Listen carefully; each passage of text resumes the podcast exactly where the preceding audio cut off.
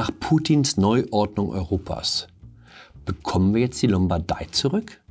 Jagdszenen aus der No-Covid-Zone und weshalb wir ganz auf das Wort Frau verzichten sollten. Hallo und herzlich willkommen zu einer neuen Folge von 9 Minuten Netto. Mein Name ist Jan Fleischauer, ich bin Kolumnist beim Fokus und wir schauen hier gemeinsam auf die Lage in Deutschland. Diese Entwicklung werden Sie schon mitbekommen haben. An diesen Bildern kommen wir auch bei 9 Minuten Netto nicht vorbei. Wladimir Putin hat seine Truppen in die Ukraine geschickt. Seit Mittwoch rollen die Panzer. Man kann nicht sagen, dass er nicht Wort gehalten hat, als er die Neuordnung Europas ankündigte. Wladimir Putin hat der Welt eine einstündige Geschichtsstunde erteilt, in der er erst auf Lenin und dann auf Stalin und dann auf das große russische Reich zu sprechen kam. Conclusio am Ende, die Ukraine war nie ein souveräner Staat, sondern hat immer schon zu Russland gehört, weshalb er, Zar Wladimir, sie jetzt heim ins Reich holen werde. Auch andere Politiker haben darauf in die Geschichtsbücher geschaut. Der italienische Staatspräsident meldete Mitte der Woche ebenfalls historisch begründete Ansprüche an. Zitat Sergio Mattarella, der Zerfall des römischen Imperiums war der größte geopolitische Fehler seit der Geburt Jesu Christi. So lässt sich auch der Nahostkonflikt elegant aus der Welt schaffen. Kein Israel mehr, keine Westbank, überall römisches Reich. Für den Personalvorschlag, diesmal einen anderen Statthalter als Pontius Pilatus einzusetzen, zeigte sich Mattarella offen. Auch wir Deutsche haben Grund, den russischen Ball aufzunehmen und über Gebietskorrekturen jenseits des Völkerrechts nachzudenken. Bevor jetzt alle schreien, ich rede nicht von Deutschland in den Grenzen 1937, ich rede vom Heiligen Römischen Reich Deutscher Nation. Sehen Sie sich mal diese Karte an. Die Lombardei, ich glaube, da würden wenige Nein sagen. Dafür geben wir auch Schleswig-Holstein an Dänemark zurück. Wenn man einmal damit anfängt, in historischen Bezügen wie Putin zu denken, tun sich ganz neue Perspektiven auf. Ein Kenner der Geschichte wies darauf hin, dass zwischen dem 6. und 8. Jahrhundert das Großbulgarische Reich sich genau dort befand, wo heute Russland ist. Vielleicht sollte mal jemand in Sofia anrufen und Bescheid geben. Eile ist nicht geboten. Mit Gebietsansprüchen ist es ja nicht wie mit einem Lottogewinn, wie wir jetzt gelernt haben. Da gibt es kein Verfallsdatum. Erinnern Sie sich noch an die No-Covid-Bewegung, an die Corona-Experten, die mit bebender Stimme an die Politik appellierten, das Land abzuschließen und erst wieder aufzumachen, wenn das Virus aus Deutschland verschwunden sei? Richten wir für einen Moment den Blick ins Ausland, auf Länder, die als Vorbild der No-Covid-Initiative galten, weil sie bei den Maßnahmen besonders rigoros vorgingen. Das ist Justin Trudeau. Trudeau ist der Ministerpräsident von Kanada, das über zwei Jahre einen sehr strikten Kurs in der Corona-Politik verfolgte.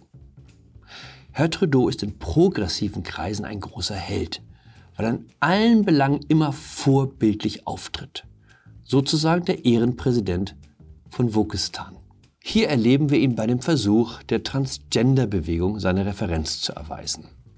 I will never apologize for standing up for an LGDP, uh, LGT, LBG, LGBTQ2 plus uh, kids' rights. Gut, da muss noch ein bisschen geübt werden. LGBTQIA heißt es korrekt, was die Abkürzung ist für lesbian, gay, bisexual, transsexual, queer, intersexual and asexual. Früher hat man Zungenbrecher aufgesagt, um seine sprachlichen Fertigkeiten unter Beweis zu stellen. Heute reichen die Buchstaben des Regenbogenalphabets. Am Wochenende hat der sanfte Herr Trudeau die Nationalgarde in Bewegung gesetzt, um den Aufstand der Tracker niederschlagen zu lassen, die gegen die Corona-Maßnahmen in Kanada protestiert hatten. Wer sein Geld mit körperlicher Arbeit verdient, sieht auf bestimmte politische Verfügung anders als jemand, der seine Tage vorzugsweise am Schreibtisch verbringt. statt sensibler Sprache, also Polizeiknüppel und Pfefferspray. Das ist Jacinda Ardern, die Ministerpräsidentin von Neuseeland, eine andere Ikone der No-Covid-Bewegung. Neuseeland ist ein Traum. Man sollte sich nur nicht zufällig gerade außer Landes befinden, wenn man entdeckt, dass man ein Kind erwartet. Warum nicht? Weil einem dann Frau Adern sagt, sorry, aber wir können dich leider nicht reinlassen. Du verstehst schon, no Covid und so. So wie es dieser Schwangeren passierte, einer neuseeländischen Journalistin, die in Afghanistan unterwegs war, als der Schwangerschaftstest positiv ausfiel. Die Taliban haben auch Krankenhäuser, da kann man auch entbinden, sagte Frau A. dann. Der öffentliche Druck war dann doch so groß, dass es am Ende eine Entbindungsstation in Neuseeland wurde. Also bei allen Klagen über die letzten zwei Jahre immer daran denken, es hätte schlimmer kommen können. Es hat nicht viel gefehlt und dann wären das nicht Bilder aus der Ferne, sondern Szenen aus Niederbayern oder Bückeburg oder Düsseldorf. Große Aufregung um Tessa Ganserer. Frau Ganserer ist Abgeordnete der Grünen im Deutschen Bundestag und auf dem besten Weg, eines der bekanntesten Gesichter des Parlaments zu werden.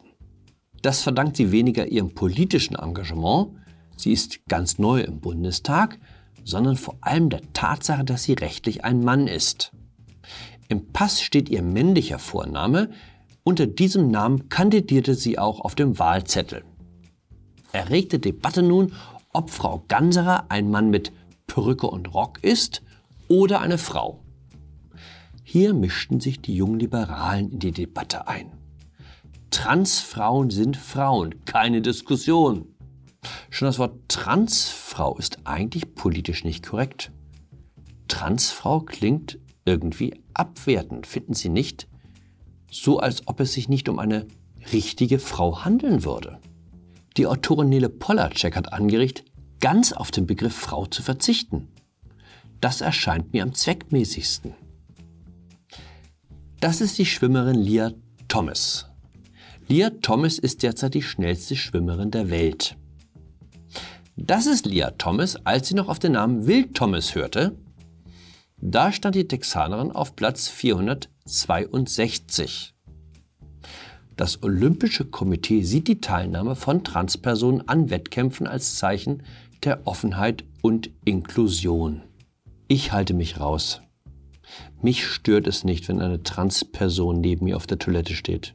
Die von mir bevorzugten Sportarten werden nie ein Problem haben, wenn Transmenschen teilnehmen. Schwestern, macht das unter euch aus, habe ich beschlossen. Ich bin da raus. Wie schrieb der Leser Werner H. Albrecht vergangene Woche? Vielleicht sollten wir uns um etwas Niveau bemühen. Worauf mir nur zu antworten blieb, ich bemühe mich ja, aber ich bekomm's einfach nicht hin. In dem Sinne, bleiben Sie gehaltvoll, bleiben Sie inklusiv, bleiben Sie mir gewogen. Ihr Jan Fleischhauer.